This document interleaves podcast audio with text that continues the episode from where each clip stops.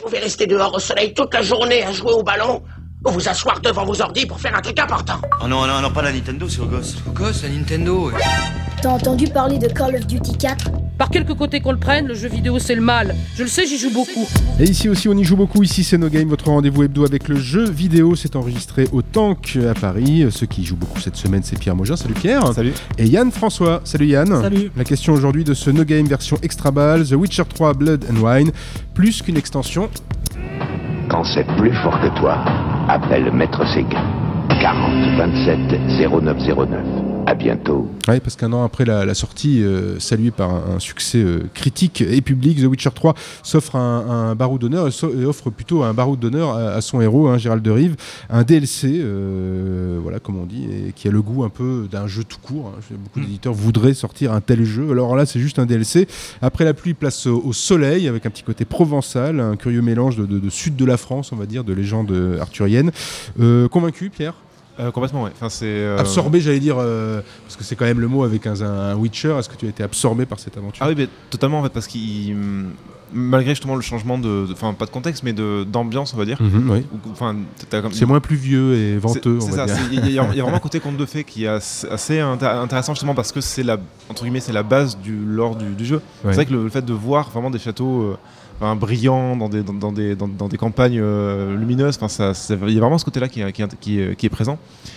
Il reste quand même Ouais, forcément malgré le côté sombre de, de- de cette aventure. Enfin, bon, C'est ça, quand voilà, même, c'est- quand même sombre, euh, c'est quand même. euh, dans, ouais. dans- dans le fond effectivement. Ouais. Mais c'est vrai que l'image, par contre, renvoie vraiment au conte de fées et ça colle très bien justement à l'ambiance du jeu. Et, et, euh, comme justement la précédente extension Heart of Stone, qui, qui, qui était, enfin, qui avait une écriture extrêmement intelligente, j'ai trouvé, et avec un. Qui était un peu plus basi- entre guillemets un peu plus basique, Voilà. un peu plus. euh, Par contre, effectivement, il n'y a pas de nouvelles zones. Enfin, il y avait juste c'est deux, ou trois endroits où on pouvait aller un peu un- davantage, mais on restait vraiment dans le corps du jeu. Là, vraiment, il y a une nouvelle zone. voilà. C'est une évasion, Blood and Wine, évasion. Ah bah parce qu'ils ont effectivement recréé une région euh, de taille euh, assez hallucinante en soi. Euh, donc c'est la, la- la région de Toussaint. Oui, parce Euh, qu'on on part sur de longues et de longues heures de, de jeu. Hein. C'est Ah pas bah, là, on est, ah oui, on oui, là, on est reparti pour un tour. Hein. Une bonne trentaine voire quarantaine Ouais, euh, si ça. tu veux tout faire. Si on fait de la simulation de randonnée, on, on en remet 20 de plus. hein. Abs- absolument. Mais ce qui est bien avec Blood and Wine, c'est qu'il te rappelle le bon temps des extensions à l'ancienne, genre euh, celles qui ont fait la Oui. date. C'est-à-dire Broad War pour euh, StarCraft ou Opposing Force pour Hal- Half-Life ou encore Frozen Throne pour, euh, pour euh, Warcraft. Euh, c'est- oui, C'était des extensions. c'était le, voilà. le mot extension. On revient à la définition de Ouais. ce qu'est une extension, c'est-à-dire une vraie aventure en plus, c'est-à-dire on garde le gameplay original, quoique ils l'ont complètement euh, changé parce que CD Projekt est un, un studio extrêmement maniaque et euh, qui euh, profite euh, au-delà de la sortie de ces jeux pour les complètement euh, repenser, c'est-à-dire que l'extension arrive avec une, une nouvelle interface, une nouvelle ergonomie, Oui, oui. plein d'options de customisation, enfin vraiment il y a, y on a l'impression d'un aboutissement, comme c'est Ouais. un aboutissement pour Gérald de Rive pour cette d'un aboutissement technique quoi. Tout. Absolument, c'est des gens qui savent se remettre en cause et qui Mm. savent écouter leur communauté et qui n'ont pas peur de, de- de changer leurs habitudes. Et tant mieux parce que le, le jeu avait original avait pas mal de défauts en termes de gameplay. Mais euh, moi, moi, ce qui me ce que, je- ce que j'aime bien avec Blood and Wine, en fait, c'est euh, j'ai un peu retourné ma veste par rapport à la sortie de The Witcher. Quand Mhm. était sorti The Witcher, j'avais été enchanté parce que j'étais fan des bouquins, j'avais adoré Ouais. les deux premiers, euh, Très les bon deux livre, premiers jeux. je conseille. Euh, et j'étais enchanté par ce qu'ils avaient fait du monde ouvert. J'adorais l'invitation au voyage, les ambiances d'orage, euh, la découverte de Novigrad. Enfin, vraiment. Et, et le truc, c'est que je l'avais pas fini. Euh, et du coup, avec l'arrivée de l'extension, je l'ai fini. Et je me suis rendu compte dans le jeu original.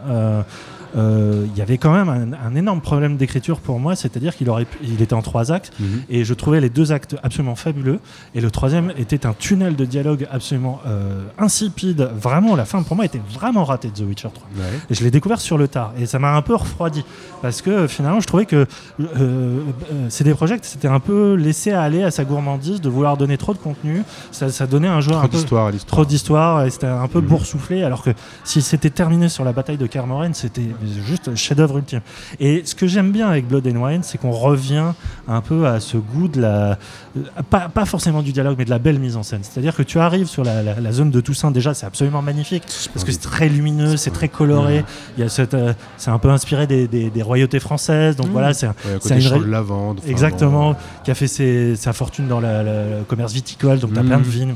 Et, euh, et- et tout d'un coup se, se mêle à cette découverte l'histoire principale, donc on va pas trop en dire, mais ça invoque des, ça implique des vampires. Et ce côté un peu crade, un peu noir euh, de l'écriture de, de Sapkowski euh, s'infiltre progressivement dans ce, ce- cet Oui, ce, univers ce- ce enchanté. décor de, de, de, de conte de fées, Ouais. comme disait Pierre. hein. Et ce qui est vachement bien, c'est qu'à un moment, tu traverses vraiment le, le côté merveilleux de ce que va être un conte de fées.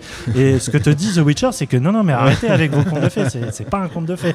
Il y a une discussion géniale où euh, t'as un mec en face de lui qui dit non, mais un vampire, c'est des, des pieux et la croix. Et il dit non, non, ça dépend. Déjà, ça dépend de quel vampire tu parles. Ouais, t'as le côté euh, chasseur au quotidien euh, Oui, oui. qu'ils arrivent à reproduire. Et ma ça- galerie de monstres, elle est un peu, Ouais. plus, euh, un peu plus humaine d'ailleurs, hein, mais c'est souvent l'écriture et l'écriture euh, des romans et euh, l'écriture des jeux qui est que finalement les monstres sont peut-être un peu plus, Plus humains. humains, parfois que les humains eux-mêmes. Un petit peu de musique quand même. hein. The Witcher, The Witcher 3, c'est aussi de la belle musique.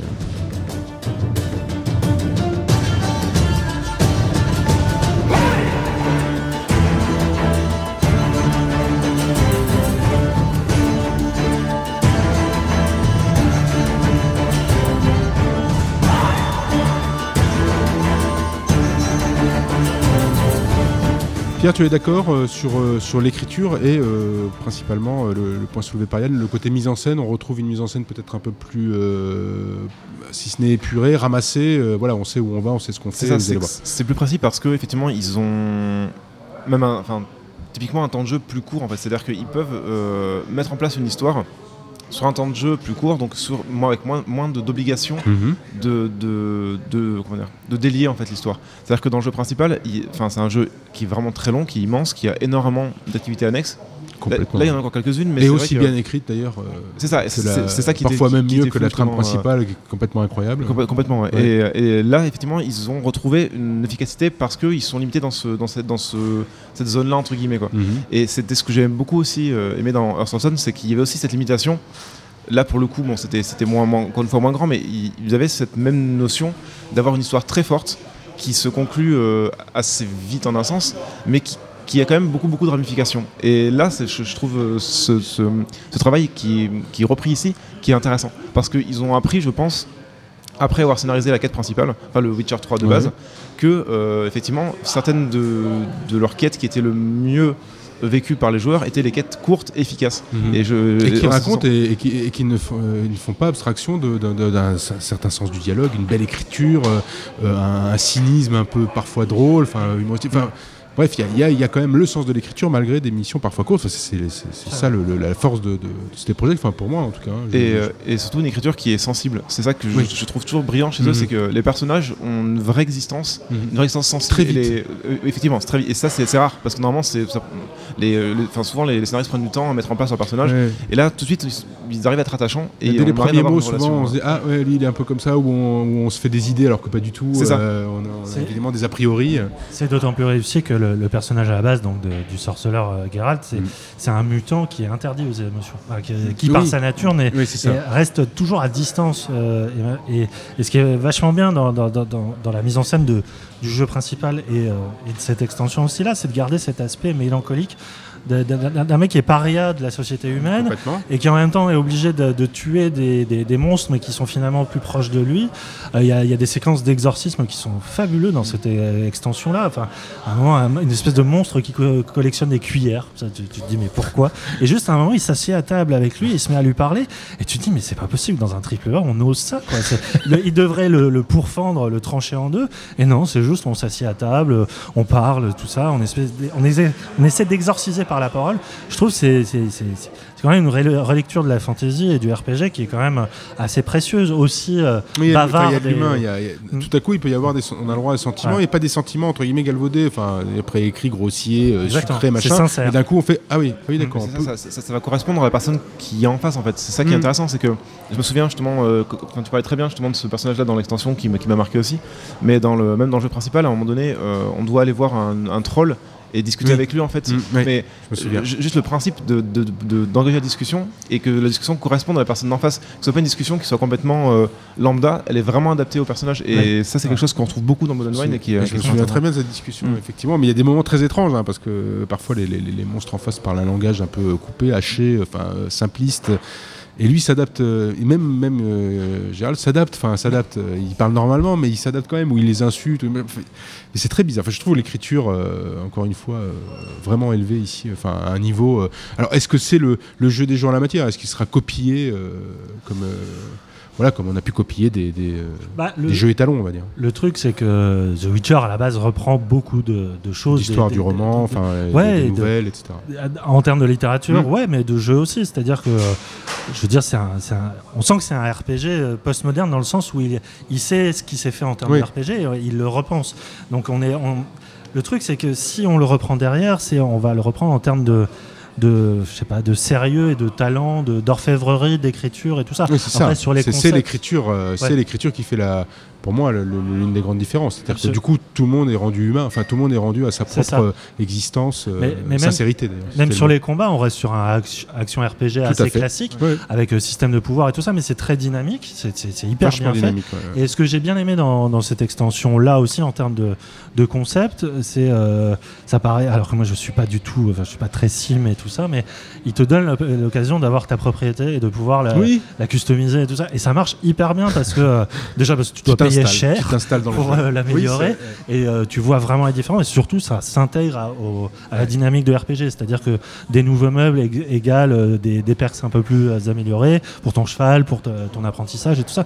Enfin, ils ont vraiment ils, ils reprennent des trucs hyper classiques et ils le revisitent de manière à la fois tu te dis mais c'est évident c'est de l'ordre de l'évidence et en même temps c'est tellement bien fait que euh, même les plus sceptiques rentrent dedans sans, sans problème On achète, on y va. Ah oui, par esprit. Complètement, enfin, je c'est- pense qu'on a besoin de convaincre personne plus, C'est ça, et puis enfin, surtout qu'en plus, enfin, ça fait partie des rares studios qui sont honnêtes dans ce qu'ils proposent comme DLC. Je veux dire, il y a quand même eu, euh, je crois, 17 DLC, même si c'est cosmétique ou des petites missions Oui, euh, grat- de- gratuites, au, début. Et effectivement, que ce soit Heart of Stone ou Blood and Wine, Oui, qui était plutôt d'ailleurs le coup, euh, là pour pas faire patienter euh, Stone. euh, C'est ça, juste qui qui était déjà rien que, rien, rien que le fait de dire ça. Enfin, je veux dire, le jeu déjà très, le, le DLC est très très bien, mais que c'était juste une histoire de dire, histoire de dire qu'on va vous faire patienter jusqu'à Blood and Wine. Là, là aussi, c'est assez incroyable. C'est- cette politique. Mais c'est une politique de, bonus. vraiment de, de respect du joueur en fait. Et c'est vrai qu'à l'époque, ils avaient parlé justement pour Blood and Wine, ils, ils disaient que euh, le jeu serait, enfin, l'extension serait équivalente à The Witcher 2. Et bon, c'était peut-être un petit peu galvaudé, mais c'est quasiment le cas en fait. C'est vraiment oui, quas- non, je pense qu'ils sont pas. euh, Oui, puis c'est effectivement, on retrouve cette idée de, de- de- d'extension euh, comme avant. On faisait Mm. des extensions où c'était des jeux, euh, voilà, des jeux à part entière, sauf que c'était juste des extensions du monde euh, auparavant, enfin du jeu d'auparavant. Donc euh, voilà. Donc on vous conseille. Oui, effectivement, on n'a plus beaucoup d'arguments hein, pour vous dire allez-y, foncez Blood and Wine, The Witcher 3. Yann, Pierre, merci à vous d'avoir participé à ce No Game, à la réalisation. Un merci à Jules Cro. On se retrouve bien évidemment la semaine prochaine. Salut. Quand c'est plus fort que toi, appelle Maître Séguin. 40 27 0909. À bientôt. Salut, c'est Thomas Rozek. Retrouvez-nous dans nos ciné tous les lundis avec toute notre équipe en podcast partout sur le web et sur nosciné.com pour causer cinéma, séries, tout ce qu'on aime toutes les semaines.